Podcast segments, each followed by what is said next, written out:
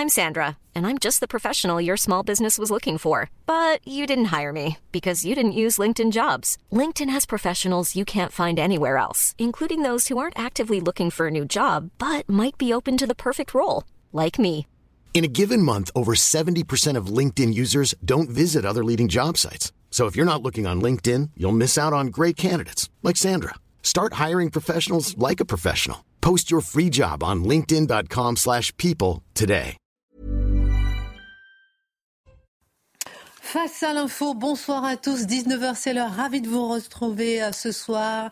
Une actualité très chargée que nous allons euh, euh, décortiquer avec nos mousquetaires. Tout d'abord, Simon Guillain, comment allez-vous ce soir? Ça va très bien comme chaque début de semaine, chère Christine. Je vous dis bonsoir donc et bonsoir à tous. Dans une lettre adressée au patron de la diplomatie européenne, la France, l'Italie et l'Allemagne réclament une nouvelle série de sanctions contre l'organisation terroriste du Hamas. Dans le même temps, la France s'est dite ce soir inquiète de la façon dont les opérations militaires sont menées à Gaza par Israël. Le marché immobilier ralentit fortement en France sous l'effet de la hausse des taux d'intérêt qui tournent désormais autour de 4%. Eh bien, le nombre de transactions immobilières chute. Elles ont baissé de presque 20% sur un an, selon le Conseil supérieur du notariat. Et puis un ouf de soulagement pour une touriste malaisienne. Sa bague en diamant d'une valeur de 750 000 euros disparue au Ritz a bien été retrouvée dans un sac d'aspirateur. Vendredi, elle avait déposé plainte après la disparition de sa bague, soupçonnant un employé de l'hôtel de lui avoir volé, cher Christian. Merci, mon cher Simon. Et au sommaire ce soir, coup de théâtre, crise politique, crise parlementaire, la motion de rejet euh, sur la loi immigration a été votée. Gérald Darmanin s'est jeté dans l'arène de l'Assemblée nationale aujourd'hui pour défendre son texte sur l'immigration, mais n'a pas réussi à convaincre. Le ministre de l'Intérieur redoutait ce matin sur CNews un déni de démocratie, car selon lui, ne pas parler d'immigration, c'est refuser ce que veulent les Français. Mais pourquoi donc ce texte a-t-il été rejeté? Pourquoi le débat a-t-il été rejeté alors que les Français réclament un texte sur l'immigration? L'édito de Mathieu Bocoté. Le texte sur l'immigration revenue euh, euh, du Sénat a été détricoté selon Éric Ciotti. Le texte ne pouvait répondre en rien au défi migratoire selon le patron des LR. Ce défi migratoire qui ne peut supporter la demi-mesure, précise-t-il. Mais que va-t-il se passer maintenant? Quelles sont les options? Le texte va-t-il repartir au Sénat? Ira-t-il en commission mixte paritaire ou bien tout est-il bloqué définitivement? Peut-on espérer pour certains un référendum sur l'immigration? Gérald Darmanin va-t-il démissionner? On se posera toutes les questions avec Dimitri Pavlenko. En quoi est-ce l'échec du en même temps macronien? En quoi est-ce le résultat d'une politique qui a porté euh, peut-être le président au pouvoir, mais qui finalement réduit la majorité gouvernementale, non seulement à une majorité relative, mais à une succession d'utilisation du 49.3 et à un rejet de l'un des textes les plus importants pour le gouvernement? Le regard de Marc Menon. Texte jugé trop laxiste par certains, trop xénophobe par d'autres. En quoi euh, ce projet de loi sur l'immigration ne répondait-il pas à ce que veulent réellement les Français? Quel a été le comportement euh, des LR Comment expliquer le comportement des Républicains? On le verra euh, dans un instant avec Charlotte Dornelas. Et puis, et si l'immigration était vraiment la première préoccupation des Français quand le gouvernement est vraiment fragilisé, c'est d'ailleurs sur cette question existentielle, pas sur les retraites, pas sur d'autres sujets, mais sur l'immigration. Là, nous sommes en crise et c'est sur l'immigration. L'édito de Mathieu Bocot. Une heure pour prendre un peu de hauteur sur l'actualité avec nos mousquetaires. On commente, on décrypte, on analyse et c'est parti.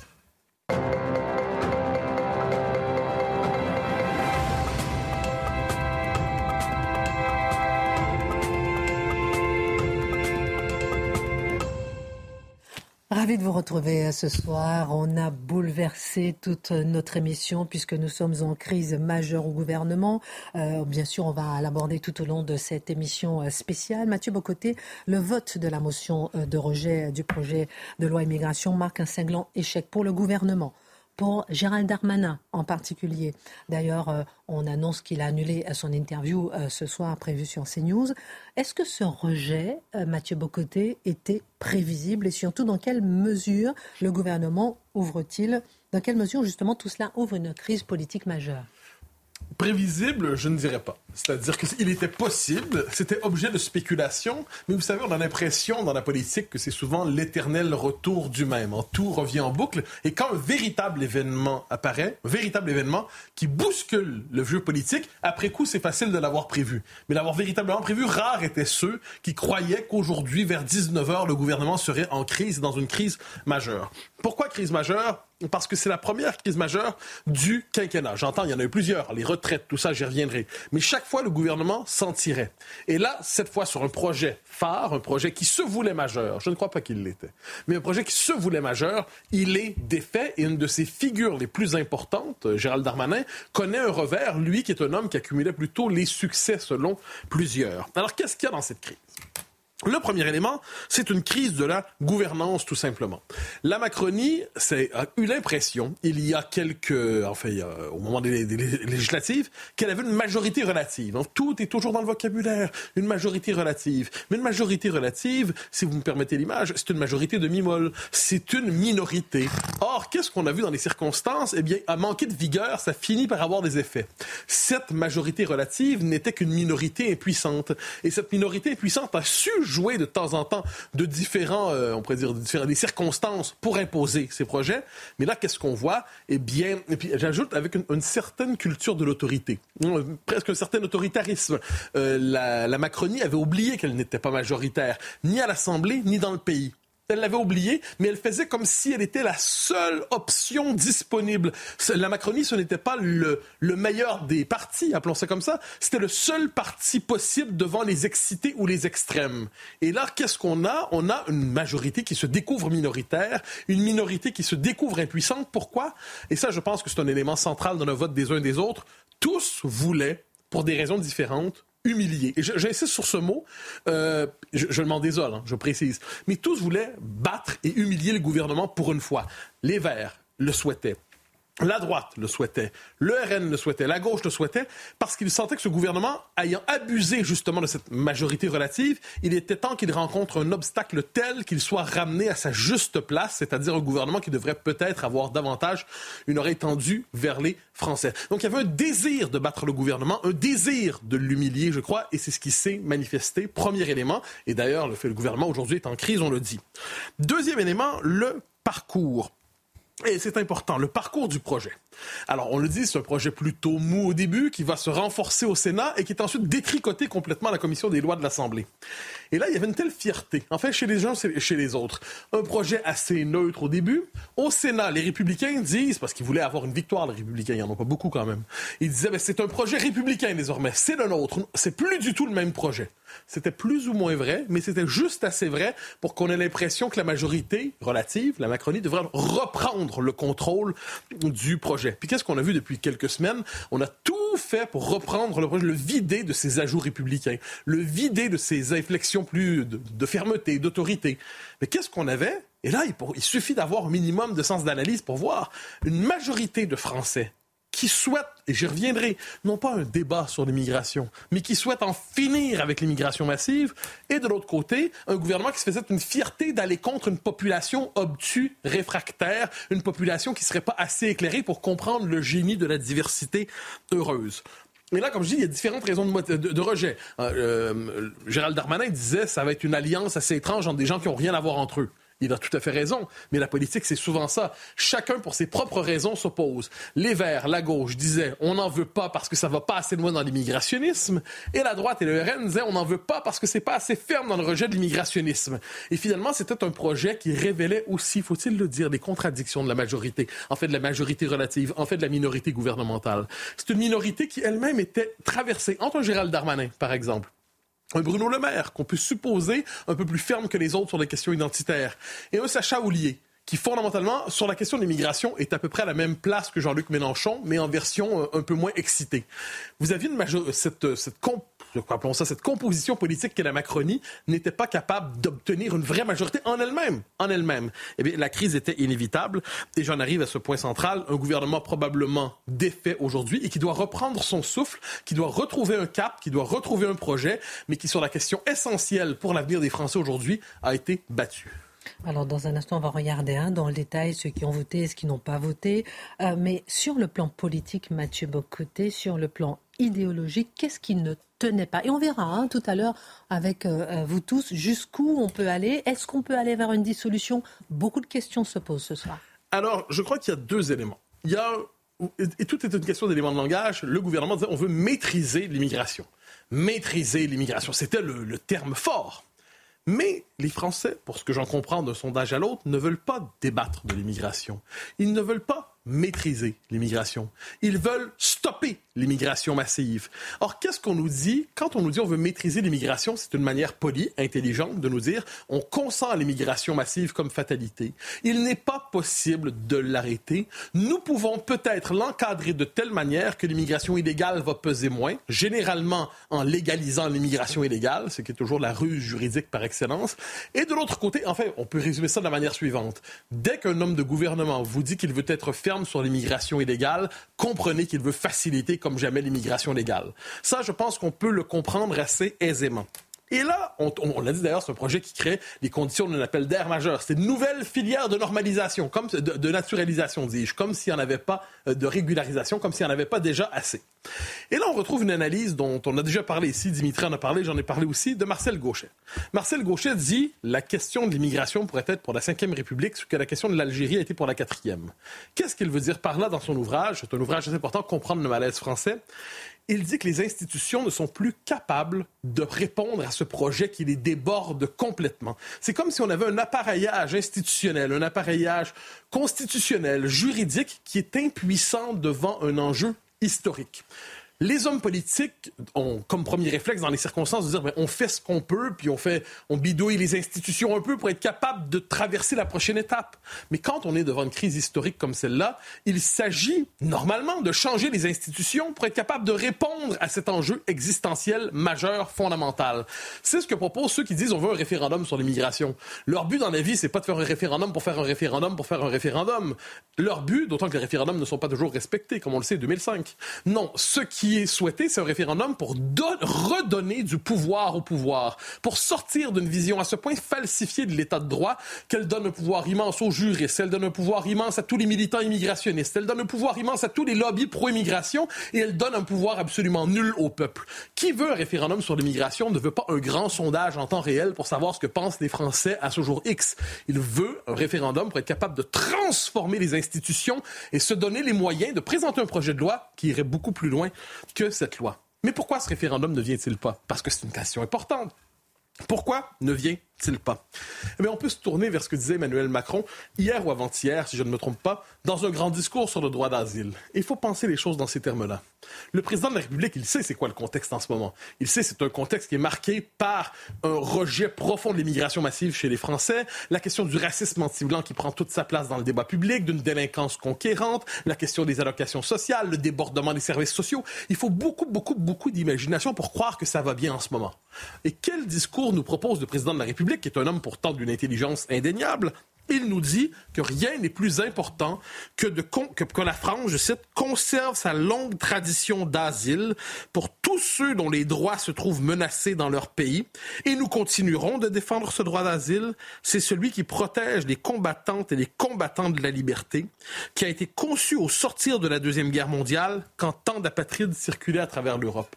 Est-ce qu'on a peut-être changé de contexte historique? Je suggère modestement qu'on a changé de contexte historique, que nous ne sommes plus au lendemain de la Deuxième Guerre mondiale, que ceux qui entrent en France aujourd'hui et en Europe un peu partout, sans en respecter. En fait, ils pénètrent en Europe sans respecter le, le droit élémentaire des pays de dire oui ou non eh bien, ce ne sont pas des combattants de la liberté qui entrent en Europe aujourd'hui. Il faut arrêter de s'imaginer qu'il y a des millions de Solzhenitsyn qui entrent en Europe aujourd'hui. Ce n'est plus de ça dont on parle. Ce ne sont plus des dissidents au sens historique. Alors, le président de la République, au fond de lui-même, je crois, et c'est son droit, a une vision fondamentalement immigrationniste. Il continue de croire que l'immigration massive est euh, la bonne chose pour la France.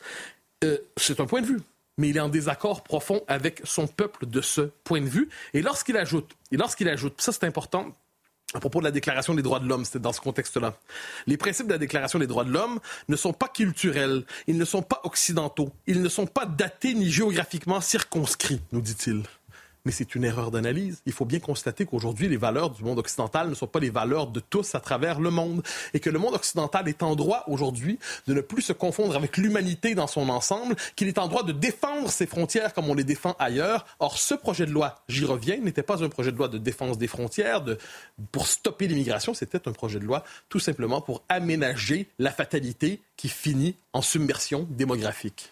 Merci. On va continuer à en parler. Beaucoup de questions ce soir. On apprend que Gérald Darmanin, qui devait venir sur CNews, donc a annulé ce soir sa venue. On apprend que Gabriel Attal, qui devait aller aux 20h de TF1, a annulé également sa venue. Et on apprend qu'Emmanuel Macron va évidemment s'entretenir avec Gérald Darmanin après justement ce désaveu euh, parlementaire. Et puis à l'Assemblée nationale, il faut remonter à 1998 pour trouver la dernière motion de rejet qui a été adopté sur un texte émanant de la majorité. C'était sur un texte sur le Pax. Vous voulez rajouter quelque chose? Oui, ben, un mot simplement, si vous me permettez, sur la, figure centrale de cette crise en ce moment, c'est Gérald Darmanin. C'est-à-dire, c'est l'homme qui croyait, je pense qu'il n'a jamais fait ministère de ses ambitions.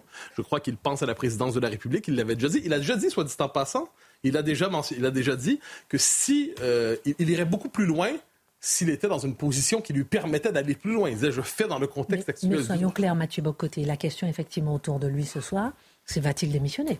Ben, On pourrait dire, sommes-nous témoins, sans faire de mauvais jeu de mots, sommes-nous témoins de la dissolution de Gérald Darmanin ce soir? Euh, je, ne crois pas, évidemment. Je ne voudrais surtout pas suggérer la chose. Mais ce que je constate, c'est que lui qui a cherché à être l'homme central du débat, il voulait être l'homme d'une grande réforme. Hein. L'homme qui serait... Puis quand on connaît son parcours, hein, de sa jeunesse à aujourd'hui, on peut être un peu étonné des convictions qu'il revendique aujourd'hui.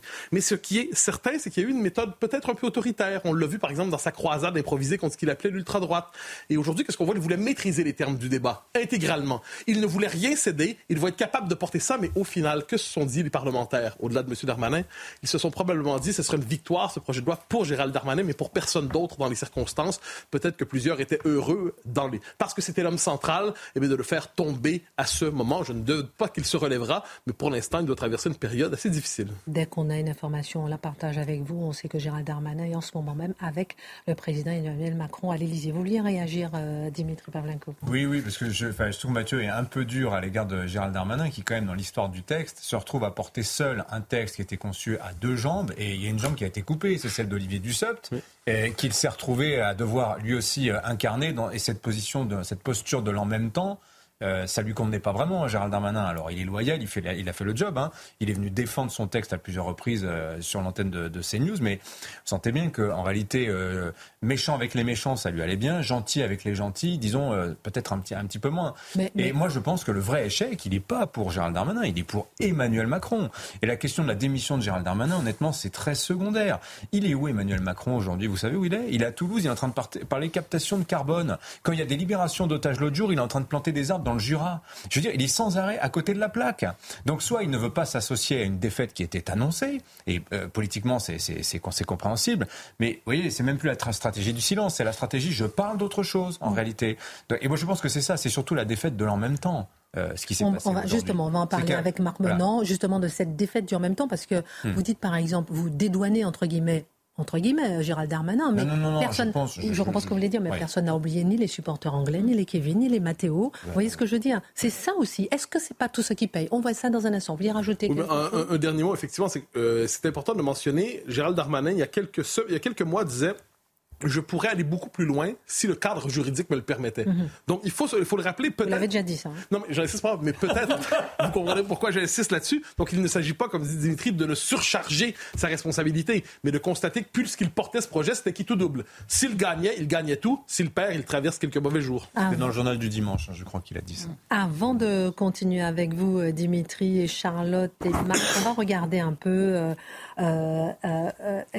les 548, il y a eu 548 votants, 535 se, ont, se sont exprimés. La, motion de rejet a été adoptée à deux voix près. alors 87, on va voir ça hein, dans un instant avec vous, ma chère Charlotte.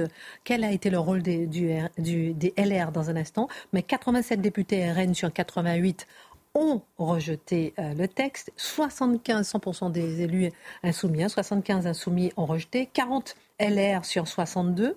Euh, euh, ont voté contre, 11 se sont abstenus, 28 députés socialistes sur 31, 21 écologistes, 17 euh, communistes. Et je vous propose d'écouter juste les applaudissements nourris au moment du rejet du texte à l'Assemblée tout à l'heure, il y a à peu près une heure.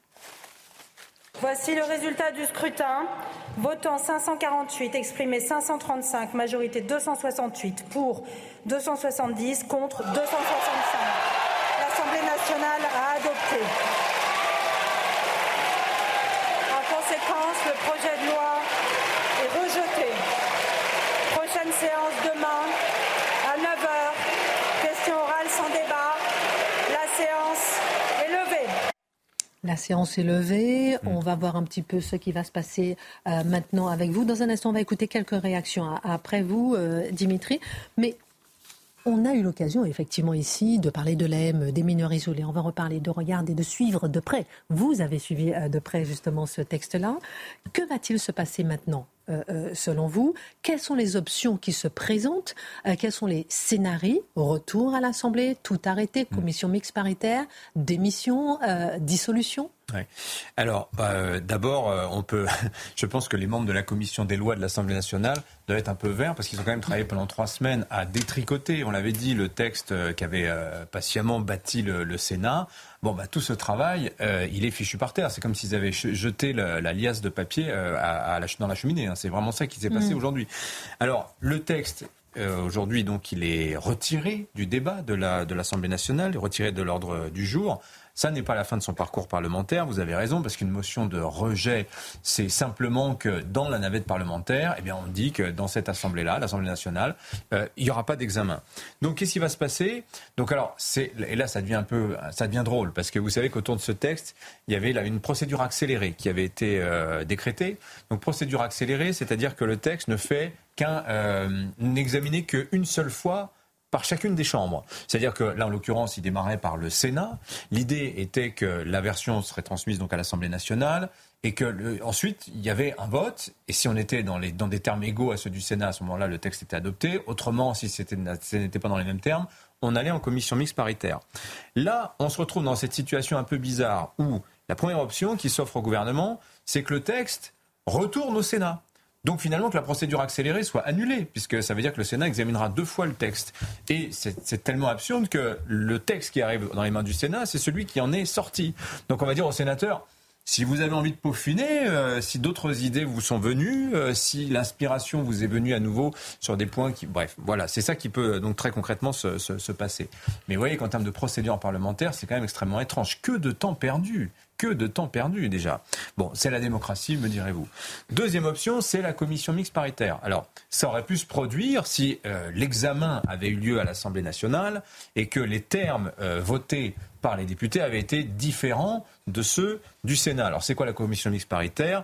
Euh, C'est sept députés, sept sénateurs euh, choisi dans les proportions à peu près qui sont celles qu'on retrouve euh, dans chacune des chambres. Euh, et on essaie de trouver un accord entre les deux versions des deux chambres. Donc là, un accord entre la version du Sénat et la page blanche laissée par l'Assemblée nationale. voyez? Et alors évidemment, et d'ailleurs, on peut être complètement machiavélique avec cette option commission mixte paritaire parce que on peut se dire Gérald Darmanin, finalement, est-ce que lui qui souhaitait une version dure du texte lorsqu'il en est sorti du Sénat n'y trouverait pas son compte si c'est le texte allait dans cette commission mixte paritaire où la droite et le centre seront majoritaires, où ils auront sans doute la pointe euh, des élus du Rassemblement national. Et dans ce cas-là, ça veut dire que les chances les plus importantes que le texte qui sort de cette comics, euh, que la version du Sénat, si je suis, pardon, mhm. pardonnez-moi, je, suis un peu confus. Non, les on vous suit, très bien. Pour que le texte du Sénat mhm. finalement soit, le, soit adopté sont les plus fortes s'il passe entre les mains de cette commission mixte paritaire mhm. et voir qu'il soit encore durci euh, sur certains points sur lesquels les sénateurs avaient eu, fait des compromis, notamment vis-à-vis -vis de leurs amis centristes. Voilà. Et la troisième option, c'est là, alors là, ce serait le Waterloo législatif, c'est le retrait pur et simple du texte. Mais là, je pense que politiquement, c'est c'est impensable.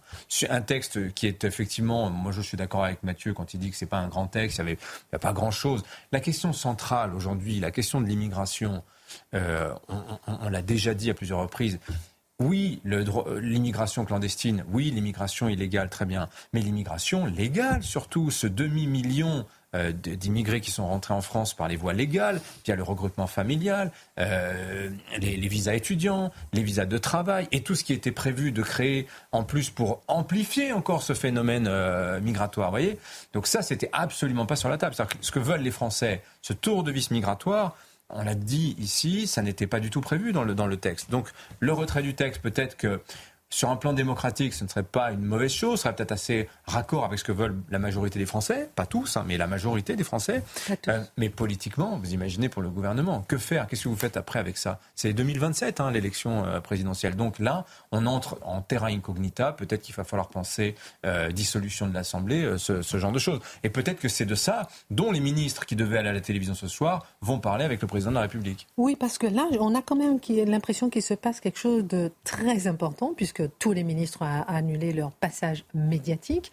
Et peut-être qu'on irait, euh, j'en sais rien, peut-être vers une dissolution et en tout cas vers le blocage complet du texte. On verra ça dans un instant. On marque une petite pause. On revient dans un instant avec vous, Charlotte. Euh, vous, euh, Marc aussi, pour voir que c'est la fin. Que c'est la fin ou bien le résultat du en même temps macronien Avec vous, Charlotte, on va s'arrêter pour voir un peu où étaient donc ces cinq députés Renaissance au moment du vote? On marque une pause. On revient tout de suite sur cette crise majeure, cette crise politique, cette crise parlementaire. À tout de suite. Gérald Darmanin peut-il rester à Beauvau? Un remaniement se pose-t-il? Sommes-nous en crise démocratique? On est en train de se poser la question et je, je reviens vers vous, euh, mon cher Dimitri. Est-ce qu'on va euh, est-ce que c'est possible d'aller vers une dissolution? On sait qu'il y a beaucoup de Français qui espèrent une dissolution. Bah, c'est un peu de la politique fiction, là, ce soir, de, dire cela, mais moi, j'ai envie de vous dire pourquoi pas, parce que quand on voit le résultat de la motion de rejet, euh, bah, vous savez, hier, Marine Le Pen, euh, au grand rendez-vous, dit quelque chose d'assez intéressant. On lui dit, mais est-ce que c'est politiquement convenable que le Rassemblement national puisse voter avec la France insoumise? La et elle, le lapin. Et elle répond, mais écoutez, nous, sur ce texte, nous sommes opposés comme la, France insoumise, mais pour des, des, raisons diamétralement opposées, ça suffit, ce procès en irresponsabilité de voter avec nos adversaires politiques. Si nous considérons que ce texte doit être retiré. Si quelqu'un veut se joindre à nous, même pour d'autres raisons, on le fera. Voyez Donc je pense qu'il y a une espèce de tabou, euh, de complexe qui est levé. Et moi, j'attends de voir si, quand, on va se présenter la possibilité d'une nouvelle motion de censure, cette fois, vous savez qu'à l'occasion des 49.3, eh bien, il y a l'opportunité se présente pour les oppositions. Qu'est-ce qui va se passer la prochaine fois? Qu'est-ce qui va se passer? Parce que là, on a un gouvernement qui est quand même en position de grande faiblesse. Et donc, oui, peut-être que politiquement, pour reprendre euh, le lead, alors je ne sais même plus comment on dit en français, hein, d'ailleurs. reprendre la main. Reprendre la main, si je voulais.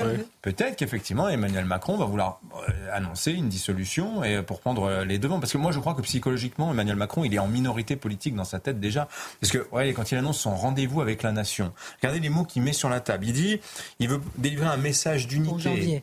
Il veut redonner l'espérance et le goût pour l'avenir. Il parle comme le pape aujourd'hui, Emmanuel Macron. Il dit, je, je veux faire nation, tout prix, à tout prix rassembler les Français, surtout ne pas diviser. comme ça. Hein. Oui, mais vous voyez qu'à vouloir à ne, ne pas vouloir diviser. Faire nation. Oui, bah finalement il se met tout le monde à, dos. Finalement, c'est ça la, conclusion. Et donc c'est la défaite de l'en même temps là qui est en train de, de, Alors évidemment les élections. Si jamais on va jusqu'on retourne au, suffrage pour les législatives, il y a beaucoup de partis, beaucoup de formations qui vont se poser la question de ai-je intérêt à y aller? Les Républicains en tête, ils ont 62 députés. S'ils retournent là aux urnes, est-ce qu'ils en auront davantage ou est-ce qu'ils vont, ils vont en perdre? Probablement que ces calculs-là vont entrer en, ligne de compte. Jean-Luc Mélenchon, on le voit, il est politiquement en position de faiblesse. Est-ce que les insoumis ont intérêt à retourner aux urnes maintenant? Vous voyez, toutes ces questions-là, elles vont commencer à se poser. Est-ce que, Marc Menon, selon vous, justement, c'est euh, la formidable démonstration du fonctionnement démocratique, cette coalition des opposés, cette coalition entre justement la carpe et le lapin bah, c'est un retour à la démocratie. C'est ce que j'allais dire euh, dans la question qui vient, euh, que vous m'avez demandé de tenter d'aborder hein. sur le en même temps. Euh, sur le en même temps. C'est-à-dire que jusqu'à présent, tout était bloqué. Il n'y avait plus de démocratie. Et là, eh bien, pour une fois, les gens se sont prononcés en dehors de toute appartenance. C'est un charivari inouï. Ce qui est intéressant, c'est que Emmanuel Macron, depuis un certain temps, se met dans une posture qui le place en dehors de toutes les agitations qui se font en dessous de lui. C'est-à-dire que toutes les questions que nous nous posons au quotidien, il est absent, comme le disait Dimitri. On le voit prendre des positions tel le pape. Il devient une sorte de référence. Comme s'il se disait, demain, immanquablement, je serai conduit à engager une procédure de dissolution et il envisage carrément eh de se placer dans la ligne de Mitterrand, de Chirac et d'être euh, eh celui qui est au-dessus des partis, sachant très bien, on ne peut pas imaginer que demain, s'il y a une dissolution, que le parti résistance euh, Renaissance. Renaissance, pardon, l'emporte. Excusez-moi, c'est un lapsus révélateur. Beaucoup, beaucoup d'honneur. Euh, euh, Charlotte Dornelas, justement, quel est votre regard aussi justement sur cette, la coalition des opposés, le rassemblement, ce fonctionnement démocratique? On a vu 20 49-3 qui ont été utilisés, plusieurs motions de censure qui ont été testées finalement, qui n'ont pas abouti. On attendait, entre guillemets, si vous permettez l'expression, justement une un certain blocage de la vie euh, démocratique avec les retraites. Finalement, ça vient sur l'immigration. On reviendra avec vous là sur ce sujet. Bah, ça, avait, ça avait largement commencé, je pense, sous les retraites, parce que c'est vrai qu'il y a quelque chose de, de, de, comment dire, du rapport de force par rapport à ce gouvernement, indépendamment même des textes qui sont examinés. Alors, c'est au début des retraites, il y avait une vraie opposition. Il y a deux pôles qui sont extrêmement constitués, et notamment sur la ligne politique, qui sont la France insoumise et le Rassemblement national. Et au milieu, vous avez en effet les centristes. On l'a vu même la semaine dernière sur certains amendements qui n'étaient même pas forcément d'accord avec euh, la majorité. Vous avez LR qui essaye de trouver une place et qui a beaucoup plus réussi à la trouver, en tout cas dans le débat sur l'immigration, que sur les retraites à l'époque où la fracture était euh, même en interne. Là, on voit que le vote, il est majoritaire pour cette motion de censure au LR. Et moi, je, vais vous dire une chose sur cette question du rassemblement des oppositions. Il y a quelque chose qui, à mon avis, relève du pas franchi, comme on dit, euh, qui est beaucoup plus le vote des LR. Parce que que LFI et le RN se retrouvent sur une motion de censure ou une motion de rejet, ils servent en permanence de, de, de contrément, on va dire, dans le débat, vous allez quand même pas faire comme la France insoumise ou vous allez quand même pas faire contre le RN. C'est des partis qui sont habitués à ça, à jouer ce rôle-là dans le débat public. En revanche, que les, LR acceptent pour une partie de voter une motion euh, de censure avec LFI et avec le RN, alors qu'ils se sont toujours euh, euh, comportés en fonction de ce qu'on allait pouvoir dire de leur proximité avec ce parti-là, ça pour le coup c'est beaucoup plus étonnant et, je rejoins Dimitri, ça, devient une véritable question sur une potentielle motion de censure dans les dans les mois qui arrivent. Alors on va regarder quelques réactions. Déjà, euh, euh, Jean-Luc Mélenchon, Darmanin a dompté les groupuscules macronistes, mais pas à l'Assemblée nationale. Ça sent le bout de chemin pour sa loi et donc pour lui. Mathilde Panot, on va l'écouter dans un instant. Euh, Marine Le Pen, on va l'écouter aussi. On va écouter Éric Ciotti, Mathilde Panot et Marine Le Pen. Le défi migratoire ne peut supporter des demi-mesures. Les enjeux qui se posent à notre pays en matière de communautarisme islamiste, de violence, de délinquance liée à l'immigration appellent des réactions fortes, puissantes. Elles n'étaient pas dans ce texte. Ça fait maintenant un an que M. Darmanin euh, euh, porte cette loi, donc il n'a qu'à partir avec euh, sa loi sous le bras. Et nous demandons maintenant à ce gouvernement de retirer cette loi.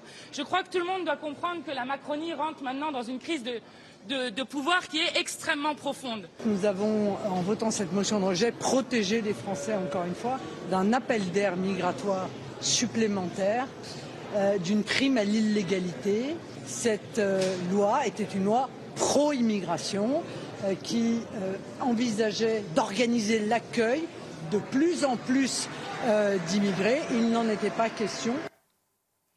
Euh, faut-il retirer cette loi? Ce sont des questions qu'on peut se poser. En tout cas, Marc, maintenant je me tourne vers vous. Est-ce que là, on n'est pas justement dans l'échec la démonstration de l'échec du en même temps macronien, qui a porté, je le disais en titre, Emmanuel Macron au pouvoir, qui a euh, flanché, on l'a vu avec les retraites, et qui aujourd'hui tombe. Bah, il a joué de cela depuis des années. C'est pas récent. Il a toujours été d'une élection fragile, même dès son premier règne. Et que s'est-il passé? Il a joué avec subtilité de cette division et que dis-je il n'a fait que l'exacerber. La partition, c'était son registre. C'était la manière de dire, voilà, eh bien, sans moi, il ne peut pas y avoir d'unité. Mais à force de jouer les grosses ficelles, tout s'effondre. Que s'est-il passé depuis des années? Et là, c'est bien au-delà de Macron. Il y avait ceux qui représentaient la peste, les infréquentables, le front national. Jamais, monsieur, au nom de la République, je ne voterai pour ces gens-là. Aujourd'hui, c'est extraordinaire. C'est une victoire en creux du Front national. Pour la première fois, quelle que soit son étiquette, la majorité de l'Assemblée a osé, pardon, a osé se joindre au Front national. Rassemblement, Rassemblement national. Oui, non mais ah oui, pardon, excusez-moi. Mais ça montre bien quoi? Qu'il y a une prise de conscience qui s'effectue et que l'on ne peut pas rester dans ce rejet de véritables questions sur l'immigration. Alors l'immigration, c'est quoi? C'est pas uniquement des gens qui viennent de l'étranger, comme le disait Mathieu tout à l'heure, des pauvres bougres qui fuiraient des dictatures. S'il y avait autant de gens pour s'opposer au régime totalitaire à travers le monde, ces gens-là feraient la révolution. Ils ne chercheraient pas à fuir, ils se sentiraient suffisamment puissants pour renverser les pouvoirs dont ils sont les victimes. Alors qu'y a-t-il derrière ce flux migratoire? Eh bien, il y a forcément l'illusion d'un meilleur ailleurs, mais surtout de pouvoir exister selon son identité religieuse. Et c'est là que le problème de l'immigration, c'est le problème de l'infiltration islamique. C'est-à-dire qu'aujourd'hui, si vous disiez aux gens, quand vous arriverez dans ces pays, et surtout dans ce pays qui représente la laïcité, vous devrez vous comporter en citoyen. Tous ne sont pas musulmans, hein. tous ne sont pas islamiques. Non, mais c'est pas ça. C'est quand même ça qui apparaît. C'est-à-dire qu'aujourd'hui, qu'est-ce qui fait que les gens se mettent en dehors ou regardent l'immigration? C'est parce qu'elle est visible. Elle est visible comment? À chaque fois, le fait divers, il devient le fait de société devient un fait divers. Les femmes de plus en plus voilées, les manifestations religieuses dans les, entreprises, et ça au quotidien. Les gens le vivent, c'est dans leur trip. Alors, qu'est-ce que vous pensez que le Français, justement, comme vous le dites, qui vit, euh, euh, euh, qui subit l'immigration, qui dit dans tous les sondages qu'il est contre l'immigration, que pensez-vous Qu'est-ce que les Français pensent justement de ce qui se passe en ce moment? Eh bien justement, les Français disent arrêtons le multiculturalisme et s'ils ne le formulent pas comme tel, réhabilitons la laïcité, réhabilitons le principe qui est le ciment de la liberté, de l'égalité, de la fraternité. Il ne peut pas y avoir de principe qui soit aussi magique, aussi majestueux que liberté, laïcité, égalité, fraternité, s'il n'y a pas quelque chose pour permettre l'exercice et de la liberté et de l'égalité et de la fraternité. Et selon vous, euh, le texte ne l'allait pas suffisamment loin bah Bien sûr que non. Les Français. Bah, il n'y a, surtout pas ça. Hmm. Et puis, Donc vous pensez que les Français applaudissent le fait que la motion... Bien évidemment. Et, et ceux qui aujourd'hui ont voté bah, pourquoi ils ont voté? Pourquoi ils ont enfin osé se joindre au front, pardon, au Rassemblement national, au Rassemblement national? Tout simplement parce qu'ils se disent que ceux qui votent pour eux sont en train de se soustraire à leur électorat et qu'il est temps de prendre en considération ce que l'on vit au quotidien. Ce que l'on vit au quotidien, arriver dans toutes les grandes villes, partout, ces pauvres boucs qui vivent sous des tentes, qui sont pires que des clochards qui sont là, c'est pas de pas de l'immigration, c'est une sorte de graine humaine que l'on favorise. Il y a depuis quelque temps maintenant, dans les grandes villes, on prend ces gens qui sont impossible à voir en tant que tels. On les enfourne dans des bus et on les conduit dans les provinces, dans des petites villes où pendant trois semaines, théoriquement, on ne peut pas toucher à leur statut, mais au bout de trois semaines, pof, ils peuvent regagner la nature. Et ça, le quotidien des gens, eh bien, il est là, il est flagrant. Et par conséquent, on ne peut pas continuer à se masquer la réalité aussi longtemps. Il faut bien qu'à un moment donné, on se rende compte de ce que représente l'immigration en tant que telle. C'est pas ce faux humanisme qui n'est pas pour l'humanisme, mais il faut un humanisme lucide, un humanisme où, quand les gens viennent chez vous, ils acceptent le processus de chercher à s'assimiler. Or, derrière, eh bien oui, il y a les organisations religieuses, les frères musulmans et autres, qui, eux, font en sorte de dire à ces personnes qui arrivent, surtout, refusez d'être assimilées. Et à partir de là, eh bien, c'est une dissolution. Et comme euh, le président Macron et ceux qui l'accompagnent, à savoir les élus de la majorité, comme dirait Mathieu, minorité, eh bien, ils finissent par tomber. Ça a été long, mais il fallait bien que ça se produise un jour. Alors Gérald Darmanin, on apprend et aux 20h de TF1 ce soir, on en saura plus. J'ai une petite question aussi à vous poser parce qu'on voit effectivement, est-ce qu'on va peut-être, on a peut-être euh, un risque de ne plus avoir du tout de texte sur l'immigration? Et, je pense euh, au bouclier, par exemple, migratoire que proposait euh, Éric Zemmour. Supprimer le regroupement familial et le droit du sol, limiter le droit d'asile à sa mission originelle, instaurer une caution obligatoire de 10 000 euros pour les visas étrangers provenant des pays à risque, supprimer les aides sociales, etc. C'était dans le texte Non, mais il faut comprendre, le texte est constitué contre la possibilité de tel projet. Donc, qu'on soit d'accord ou non que la proposition de Zemmour, la question n'est pas là, mais tout le projet gouvernemental consistait à repousser le plus loin possible une proposition qui voudrait stopper l'immigration massive. J'insiste parce que je crois que c'est vraiment ce qu'on doit comprendre dans le débat. Maîtriser ne veut pas dire stopper. Il mhm. faut simplement apprendre à décoder le langage gouvernemental. Et de ce point de vue, ces propositions sont jugées irrecevables. Elles sont mentalement irrecevables dans le système immigrationniste et droit de l'homiste dominant. Donc, si on veut adhérer, si ceux qui sont pour de telles propositions doivent comprendre que la classe politique actuelle est étrangère à la possibilité même de se poser de telles questions. Alors imaginez, on est loin de la réponse. Alors, euh, on a envie de se demander, euh, Charlotte Dornelas, qui a voulu la peau de Gérald Darmanin? Je peux vous poser la question comme ça? Vous pouvez. Euh, non, mais vous pouvez, mais c'est simplement, il y a, c'est ce qu'on a dit. Il y a on apprend, si vous permettez, hein, une information du Monde que Monique Ibora, députée Renaissance, était absente au vote parce qu'elle était avec Macron à Toulouse. Et c'est ce que vous allez hmm. nous dire aussi, qu'il y en avait cinq ah bah, c'est la, première chose qui saute aux yeux, c'est qu'il manque cinq voix. Enfin, c'est adopté à cinq voix d'écart euh, cette motion de rejet et qu'il manquait cinq euh, députés euh, macronistes apparemment, en tout cas qui ne sont pas dans le décompte des votes. Donc évidemment, ça probablement c'est des députés qui vont probablement avoir devoir expliquer où ils étaient à ce moment-là. C'est passé à deux voix près. Hein. Et c'est ça. Et donc et, le, le comment dire le groupe qui était scruté euh, à l'Assemblée ces derniers jours, c'était les LR, parce que euh, c'est ce qu'a rappelé euh, Mathieu notamment. Mais ils ont voulu d'abord se positionner sur cette question-là. Ils ont, comment dire, réécrit le texte au Sénat. Ils ont fait grand cas de cette réécriture à la sortie du Sénat, où en effet on avait l'impression que c'était un, texte complètement différent. Mais c'est surtout que la semaine dernière, les LR à l'Assemblée nationale se sont servis de leur niche parlementaire, vous savez, pour proposer une loi de révision constitutionnelle, une loi constitutionnelle, en disant que finalement, c'était sur ce terrain-là qu'il fallait se positionner. Mhm. Et moi, je pense que derrière euh, euh, la question de Gérald Darmanin, il y a en effet la question d'Emmanuel Macron politiquement. Pourquoi?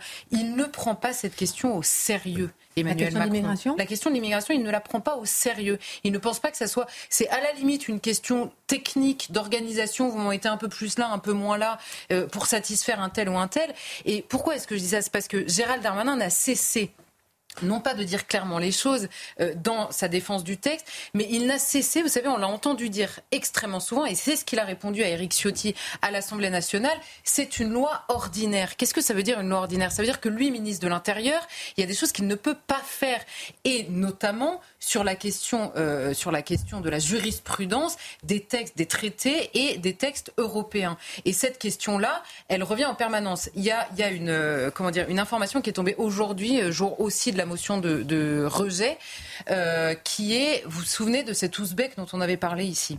Cet ouzbek que Gérald Darmanin avait... Pardonnez-moi, je fais juste une petite parenthèse parce qu'on apprend selon le Figaro que Gérald Darmanin a présenté euh, sa démission et qu'Emmanuel Macron l'a refusé. Et je rappelle que Gérald Darmanin est au 20h euh, d'un grand journal ce soir. Continuons sur l'Ouzbek avec un cas concret. Mais oui, c'est un, un, cas concret, je pense, de ce qu'il manquait dans cette loi, ce qu'ont essayé de dire les LR dans leur niche parlementaire, et ce que Gérald Darmanin n'a pas voulu entendre à ce moment moment-là, alors que évidemment qu'il le sait. Je reprends cet exemple de l'Ouzbek, vous vous souvenez, c'était une personne en situation en, avec une interdiction administrative de territoire depuis avril 2021 donc euh, il avait eu le temps de comprendre ce que voulait dire interdiction administrative, je pense, qui était fiché par les services de renseignement. Gérald Darmanin a décidé pour islamisme euh, radical et Gérald Darmanin le, le comment dire le l'expulse euh, contre la CEDH en novembre. Et à l'époque, la CEDH s'exprime sur le dossier en disant, vous savez qu'il est interdit de renvoyer quelqu'un dans son pays s'il risque quelque chose dans son pays d'origine ou en tout cas un traitement non équilibré, voire la prison, des traitements inhumains, ce qui est appelé traitement inhumain. La CEDH se prononce sur son cas en disant on laisse la main à la Cour nationale du droit d'asile. La Cour nationale du droit d'asile dit bon, il y a peut-être des risques dans son pays. Euh, non, il mérite la protection de la France en raison des risques, mais on ne lui accorde pas. Donc là, la CEDH devrait dire, on se dit, devrait dire, bon bah ok, la, Cour nationale du droit d'asile a autorisé, donc elle expulse concrètement. Eh bien là, la CEDH reprend la main en disant, puisque la CNDA ne dit rien, on suspend la décision de Gérald Darmanin en attendant de nous prononcer, nous, sur le fond du dossier. Gérald Darmanin expulse cet homme quand même contre cette décision de la CEDH. Et aujourd'hui, le Conseil d'État, là c'est une, cour, euh, une, cour, suprême, mais française là, en l'occurrence, eh bien le Conseil d'État selon la jurisprudence européenne évidemment, condamne le, gouvernement français à ramener dans les plus brefs délais cet ouzbek en France, en précisant aux frais de l'État et en expliquant qu'en effet, euh, sa place est en France, puisque la CEDH, non pas en soi, mais parce que la CEDH l'avait décidé.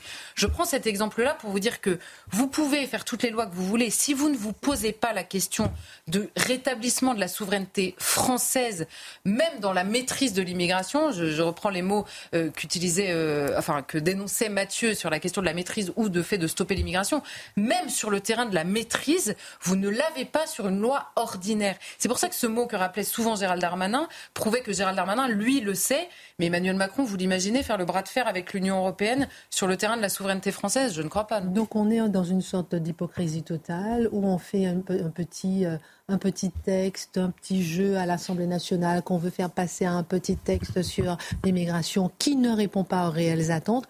On est même point lié par la CEDH, par l'Union européenne, par tout le monde. Euh, ça sert à quoi? Mais en fait, je pense qu'il y, y, y a, deux. Nos politiques, c'est un va quoi Mais oui. Après, je donne la parole. Il y, a deux malentendus dans cette loi. Il y a le premier qui est en effet euh, le, la question du en même temps. Donc, d'un côté, sur, sur le terrain de l'immigration légale, entre guillemets, on va ouvrir une voie de régularisation. Donc ça, c'est la, la jambe humaniste, comme on nous disait. Et sur l'autre terrain, il ne s'agit pas d'empêcher l'immigration illégale. Sur le terrain de l'immigration illégale, c'est même pas de l'empêcher. C'est de faciliter l'expulsion des, des gens qui sont rentrés et dont on ne voudrait plus.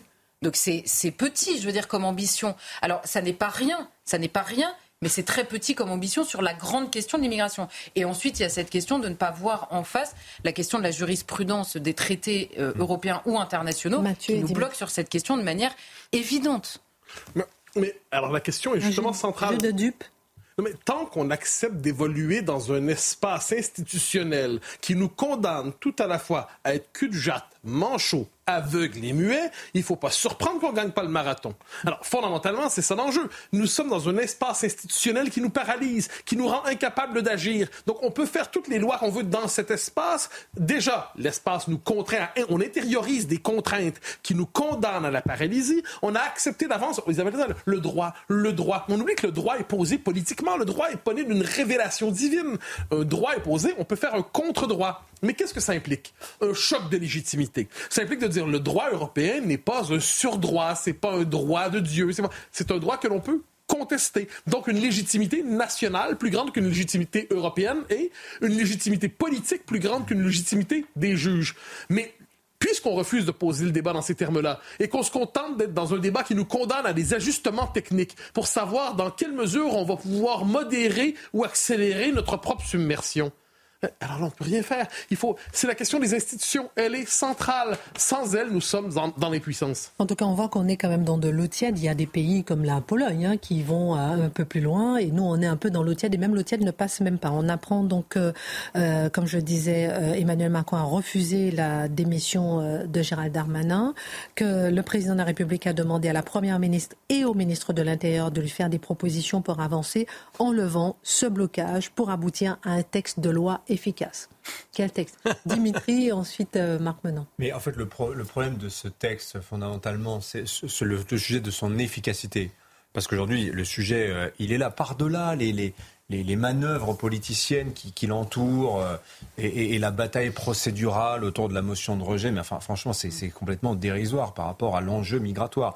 Ce texte, il a été conçu en 2022 pendant l'élection présidentielle de, 2022.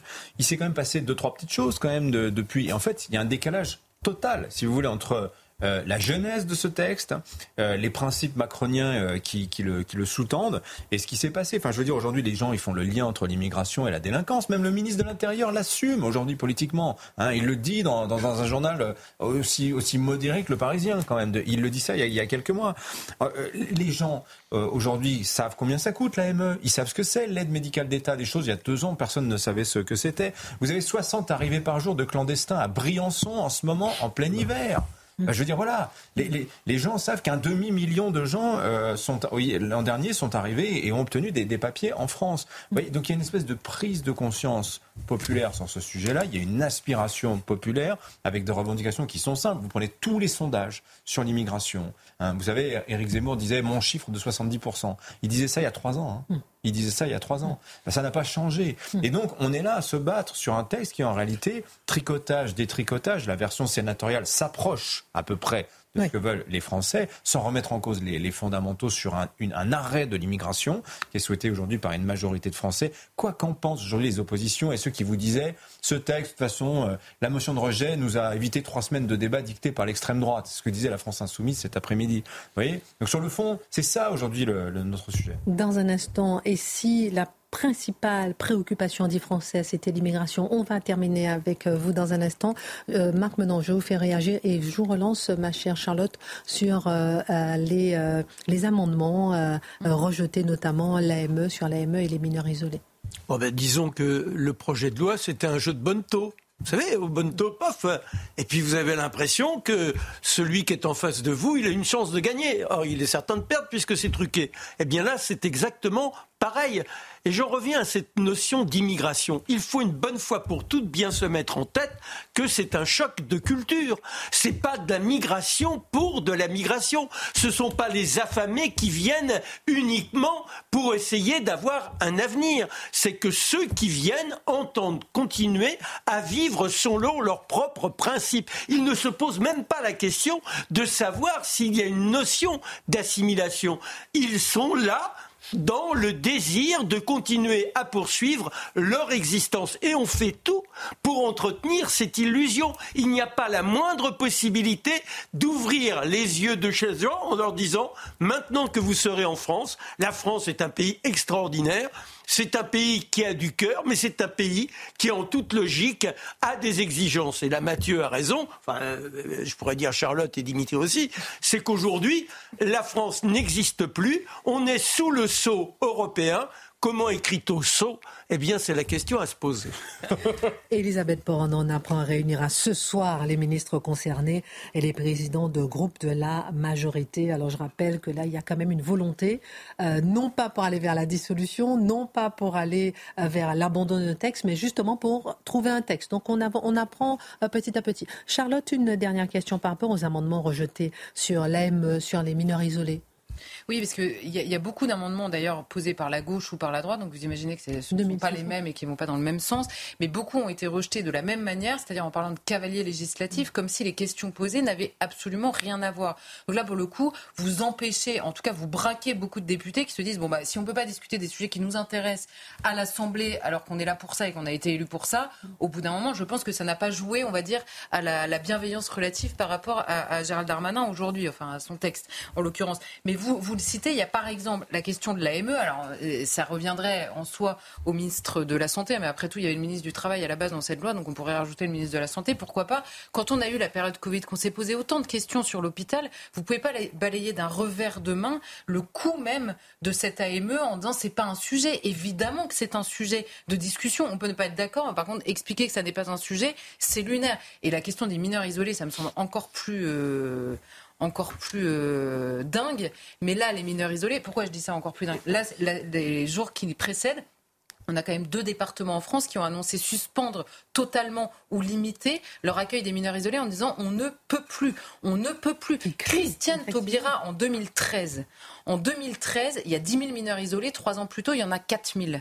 Elle décide de les répartir partout dans les départements en disant ça ne peut pas peser seulement sur un ou deux départements par le biais duquel ils arrivent.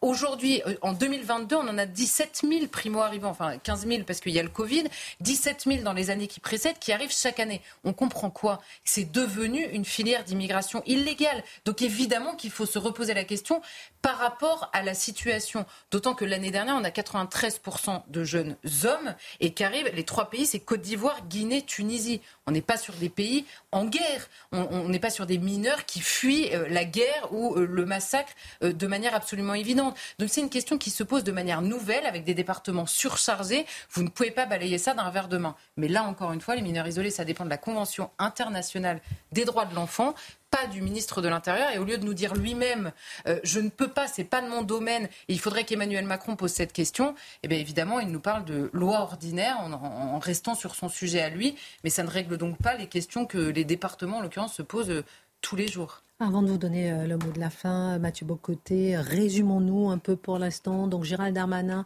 a proposé euh, sa démission au président de la République, qui l'a refusé. Elisabeth Borne réunit les ministres concernés, demande de travailler pour continuer à aller sur un texte sur l'immigration.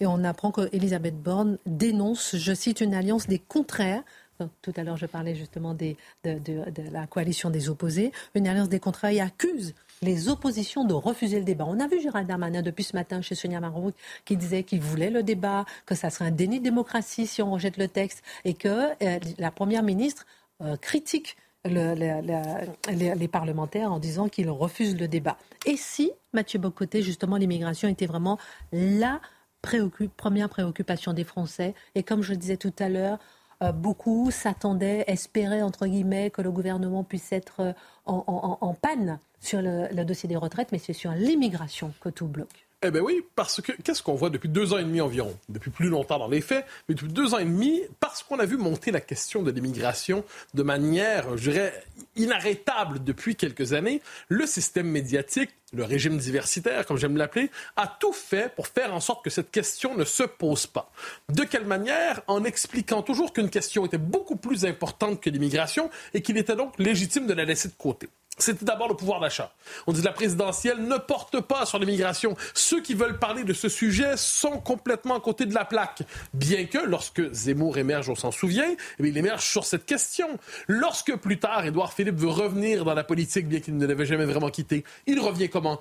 Autour d'un débat, euh, d'une prise de position forte sur l'immigration. Donc c'est une question qui toujours revient, mais que le système veut mater. Donc, pouvoir d'achat. Ensuite, les retraites. Les retraites, ça, c'est la vraie sujet. C'est la vraie question. C'est la vraie question. Le reste n'est pas important. Donc, le socio-économique prime toujours. L'identitaire, culturel, tout ça, c'est secondaire. Et je noterai qu'en passant, c'est aussi socio-économique, l'immigration. Je le noterai. Ou alors, on va nous dire, c'est l'environnement. L'environnement, c'est tellement important. Aujourd'hui, la question des peuples, des nations est complètement secondaire. Le seul enjeu existentiel véritable, c'est la lutte au changement climatique. Le reste, c'est pour les pieds nickelés, bouseux, idiots, qui tiennent encore à avoir un pays qui leur ressemble. Bande de bouseux. Alors, de quelle manière on était capable de liquider la question de l'immigration? Eh bien, en la décomposant en mille sujets. Donc, on disait qu'il y avait des faits divers de côté. Donc, vous aviez un sondage, puis là, vous aviez, bon, toujours euh, pouvoir d'achat. Le, discours médiatique répète sans arrêt au commun des mortels. L'immigration, c'est pas important. L'important, c'est le pouvoir d'achat les retraites. On répète ça sans arrêt. Et la fonction des sondages, leur première fonction, c'est de faire en sorte que le commun des mortels finisse par répéter ce qu'on leur dit dans les sondages. Alors, qu'est-ce qu'on voit? Faits divers, insécurité, langue française, laïcité, illégaux euh, au travail, les OQTF. La question était dispersée de mille manières pour ne jamais se présenter à nous comme un un enjeu totale. Et au point même de nous dire qu'elle ne touchait pas le quotidien des Français. À la rigueur, c'était seulement une question identitaire, hein, des obsédés de l'identité, mais ça ne touchait pas le quotidien des Français. Mais qu'est-ce qu'on a vu ces derniers jours, ces dernières semaines? C'est que ça touche en même assez brutalement le quotidien des Français. Ça, touche brutalement le quotidien des Français. D'ailleurs, les événements de Briançon, de Châteauneuf-Grasse ne confirment-ils pas d'ailleurs l'existence d'une exaspération euh, populaire sur la question, un cri qu'on n'entend pas, comme vous dites, dans les médias? Pas tous. Alors, en fait, c'est que les médias, leur principale fonction est d'expliquer que le peuple est arriéré lorsqu'il ne pense pas ce que pensent les médias. Hein, pour le du global, pas tous, vous avez raison, mais quand même la plupart d'entre eux. Euh, Qu'est-ce qu'on a vu, par exemple, à Châteauneuf-Grasse? Bon, alors, on est dans une situation très particulière où il y a une, un hôtel de mémoire acheté par une association immigrationniste, et là, ben, s'y installent des migrants qu'on n'a plus le droit d'appeler des migrants en passant d'ailleurs. On doit parler des exilés désormais. C'est plus des migrants, c'est encore moins des clandestins, c'est encore moins des sans-papiers, c'est encore moins des illégaux c'est les exilés. Ah, c'est formidable. Alors, dans, et là, le commun des mortels constate que les conditions de vie autour de cet hôtel, mais plus largement dans la ville, se dégradent dans tous les sens du terme. Des insultes, les conditions sanitaires ne sont plus exactement les mêmes, questions d'insécurité qui surgissent. Et lorsqu'ils ont le culot, les bouseux, de se plaindre, qu'est-ce qu'on fait? On les traite de racistes, on les traite de xénophobes. Premier élément. Deuxième élément, Briançon. Effectivement, Dimitri l'évoquait plus tôt. Qu'est-ce qu'on voit arriver massive de migrants sans cesse? À la frontière de l'Italie. Ah ben voilà. Donc là, il n'y a plus, en fait, il y a plus d'endroits qui sont protégés. Vous savez, il y a une formule, moi, qui m'a beaucoup marqué cet été. Je l'ai entendu souvent. C'est, euh, on appelle ça des, territoires préservés. J'entendais ça, je de quoi les gens parlent? Ici, c'est un territoire préservé. J'ai entendu beaucoup encore. Si ce ne l'est pas. Et là, on comprend ce que veut dire le terme. Il est brutal. C'est un territoire préservé des effets de l'immigration massive. Et ce que l'on sait avec Crépol, ce que l'on sait avec tout ce qu'on évoque au quotidien, c'est que ça n'existe plus vraiment, les fameux territoires préservés. Et à Briançon, je résume d'un mot, des parents disent on aimerait pouvoir laisser nos enfants aller à l'école sans avoir peur pour eux. On aimerait pouvoir vivre sans se barricader chez nous. Mais voilà l'enjeu. Si vous renoncez aux frontières, vous aurez des barricades chez vous. Si vous renoncez aux frontières, vous aurez des barricades partout. Si vous renoncez aux frontières, vous serez condamné à terme à avoir un policier devant chaque école en toutes circonstances pour assurer la sécurité des vôtres et de vos enfants. Il se peut que les Français, devant le récit enthousiasmé de la diversité heureuse, osent aujourd'hui poser quelques points d'exclamation timidement. Merci beaucoup pour cette émission. On rappelle que nous sommes vraiment en crise euh, politique, parlementaire, euh, diplomatique, intérieure, on va dire, qu'Elisabeth Borne va recevoir ce soir Gérald Darmanin, euh, Olivier Véran, Franck Riester, qui est le ministre chargé des relations avec le Parlement. Gérald Darmanin dit qu'il a effectivement présenté sa démission au chef de l'État, qu'il a refusé. Et Elisabeth Borne, sous les conseils du président de la République, cherche à trouver une solution pour ce texte sur l'immigration. À suivre, Pascal Proleur des Pro 2.